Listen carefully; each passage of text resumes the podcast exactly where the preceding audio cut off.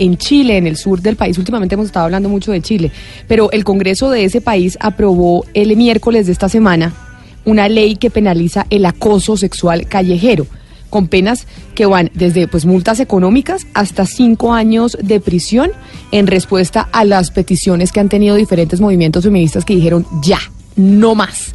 Estamos aburridas y cansadas de que nos puedan estar agrediendo sexualmente en la calle y no pase absolutamente nada. Que un hombre pueda venir a cogernos la cola, cogernos el busto, hacer lo que se les da la gana y aquí no pasa nada. Y por eso estamos en comunicación, Ana Cristina, con Carolina Contreras, que es la jefe del Departamento de Reformas Legales del Ministerio de la Mujer en Chile. Doctora Contreras, bienvenida a Mañanas Blue. Gracias por atendernos en esta comunicación con Colombia. Hola, muy buenos días. Muchas gracias por, por esta invitación y por esta comunicación.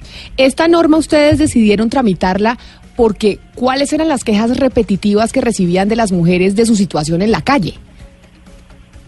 Eh, mira, nosotros en, nuestra normativa solamente teníamos eh, tipificado el acoso sexual en el ambiente, en el ámbito laboral y empezaron los movimientos sociales y, la, gente en general a señalarnos que el acoso sexual en la vida diaria, en los espacios públicos, no estaba regulado. Hubo un levantamiento del Observatorio Callejero de eh, Acoso Sexual y nosotros recogimos, cuando, cuando llegó el gobierno del presidente Piñera, eh, nosotros recogimos esta, esta, mm, esta tramitación de este proyecto de ley que estaba en el Senado y le dimos urgencia para poderlo sacar en el menor tiempo posible. Yo quisiera preguntarle hasta qué punto el piropo, por ejemplo, es acoso y con todo el respeto, ¿qué lo define? ¿Una palabra, una frase, la intención como se dice? Mira, eh, básicamente yo haría la diferencia que el piropo eh, porque eh, muchas de las, cosas que han salido es, ay, ahora no vamos a poder decirle nunca más un piropo a una mujer, no le vamos a poder decir que es linda, etcétera. Hay que, hay que hacer la diferencia en que el piropo ofensivo jamás va a ser algo que una mujer quiere. Por lo tanto, ese piropo ofensivo que tiene connotación sexual, porque no nos olvidemos que esta es una ley de acoso, de acoso sexual. Por lo tanto, cualquier piropo que tenga connotación sexual y sobre todo que sea de un desconocido en un espacio público, eso sí va a ser siempre sancionado. Por lo tanto, no hay que, hay que, no hay que confundir con el piropo que se, que cuando tú llegas a tu lugar de trabajo, o una fiesta o algún lugar, y un amigo tuyo, un conocido te dice, hoy te ves linda, ese color te, queda muy bien, qué lindo tu peinado, eso jamás va a ser sancionado. Sí, señora Contreras, eh, hasta el momento, eh, ¿cómo habían tratado estos casos judicialmente? ¿Solo se procesaban eh, agresiones cuando llegaban a lo físico o, o qué formas del acoso se contemplaban o no se contemplaba absolutamente nada en la ley? Mira, nosotros tenemos una norma, teníamos, tenemos todavía, que hoy día va a quedar un poco más en desuso respecto a esta conducta, eh, que se llama ofensas al pudor. Por lo tanto, cualquiera de estas conductas de acoso sexual en espacios públicos quedaban regidos dentro de esa norma, que es una norma bastante liviana, o sea, es una norma que no tenía una mayor connotación, por lo tanto, eh, quedaba, había como un vacío. Nosotros sentíamos que remitirnos a esa norma era como no sancionar efectivamente la conducta que queríamos sancionar. Y, en ese sentido fue que trabajamos en, esta, en estas otras normas. Sí, pero yo, yo quisiera, señora Contreras, eh, profundizar un poco más en la pregunta que hizo con Gonzalo, porque el piropo puede ser ofensivo, pero dependiendo de la región o del país en donde, donde se, se haga. Eh, las palabras tienen diferentes connotaciones. En este caso, ¿cómo hace la justicia chilena para determinar si es o no ofensivo? Porque la, norma que nosotros sacamos, el, eh, que se despachó el miércoles del Congreso, es súper concreta en cuanto a la tipificación de, la, de las conductas, o sea, en cuanto a las conductas que está tipificando. Y en ninguna parte dice que el piropo es, va a ser sancionado con esa palabra, por así decirlo si estoy entendiendo la pregunta que, tú me dices. Yo entiendo que en los diferentes países, en las diferentes regiones, la, la, palabra piropo tiene diferentes significados, pero en el caso nuestro eh, existe el piropo eh, liviano, el piropo que es cortés, y el piropo que es ofensivo. Sí, sí, sí pero, pero no me refiero a la palabra, a la palabra piropo como tal. Eh, me refiero a cualquier palabra que se le diga a una mujer en una calle. Es decir, puede ser para un chileno una ofensa, para un colombiano de pronto no. A eso me refiero yo. Claro, lo que pasa es que y, yo, yo me imagino que eh, atiende a que tenemos nosotros muchos colombianos viviendo en nuestro país.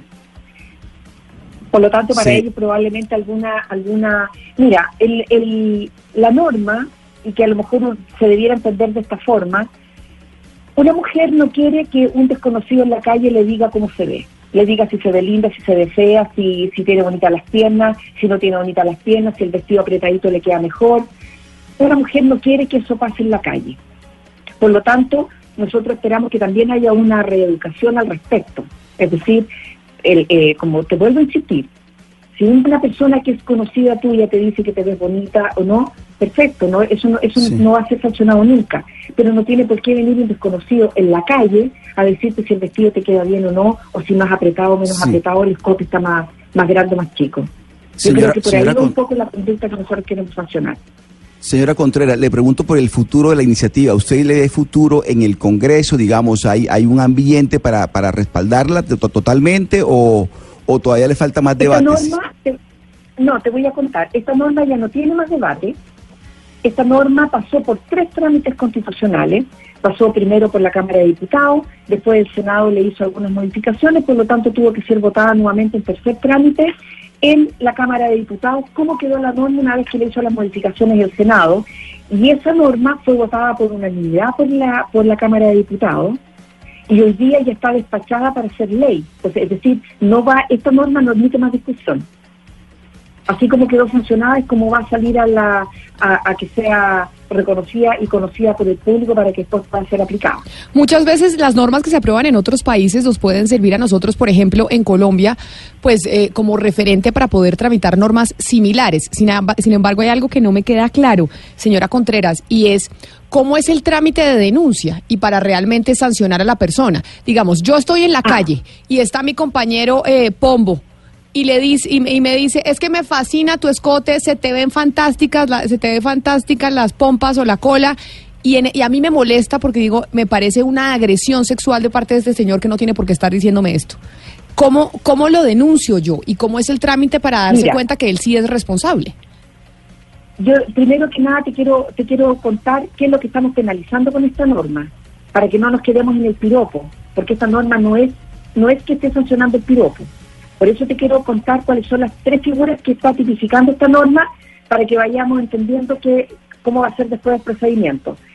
Primero, esta norma va a sancionar la captación o difusión de imágenes de genitales u otra parte íntima del cuerpo de otra persona con fines de significación sexual en un lugar público y sin su consentimiento. Pasa un señor por el lado tuyo, por debajo de tu falda, te saca una foto o te saca una foto de tu escote o, o etcétera. Esa es más un poco la figura que te estoy contando. Esa persona va a ser sancionada. También va a ser sancionada quien difunde esos registros, que puede ser esa misma u otra. Pero si es la misma persona la que capta la, la imagen y las difunde, entonces va a tener una pena mayor. También esta, esta, esta ley eh, está tipificando el abuso sexual que se ejerce contra personas mayores de 14 años y por sorpresa, y esa ya no es una conducta de acoso sexual, es una conducta de abuso sexual. Es decir, cuando alguien por sorpresa se, te se le abalanza a una mujer y la toca en diferentes partes del cuerpo. Esa también es una figura que está eh, considerada. Y la última, que yo me, imagino que es a la que ustedes se refieren, es la que se penaliza con el acoso sexual en lugares públicos o de libre acceso al público sin el consentimiento de la víctima cuando el autor realiza un acto de significación sexual capaz de provocar una situación objetivamente intimidatoria, hostil humillante contra la víctima. Esa es la norma que ustedes se refieren solamente al piropo, pero es que no, es una norma que se refiere solamente al piropo. Ahora, ¿cómo va a ser el Señora Contreras. Sí. Sí, no, quisiera que nos detuviéramos un poco en, en, dos cosas. Uno es en el tipo de, de, sanciones. Digamos, en Colombia hay hacinamiento en las cárceles, pues no, no, caben más personas en las cárceles. Eh, ¿Qué tipo de sanción se contemplaría? Y lo segundo, usted nos hablaba de, de, de menores de edad, cuando el mayor de edad es el que, el que molesta al menor. Pero, ¿qué pasa cuando se trata entre menores de edad? Digamos, en el caso de un colegio, si se está hablando de alumnos de un colegio entre ellos? Lo que pasa es que en, respecto de menores hay normas especiales. Por eso nosotros nos, estamos remitiendo cuando el autor es un mayor de edad, porque cuando hay, hay menores de edad nosotros tenemos una ley penal adolescente y será por ahí por donde tendremos que verificar la norma y además cuando se trata de colegio también hay normas especiales dentro del colegio respecto a esta, de esta conducta.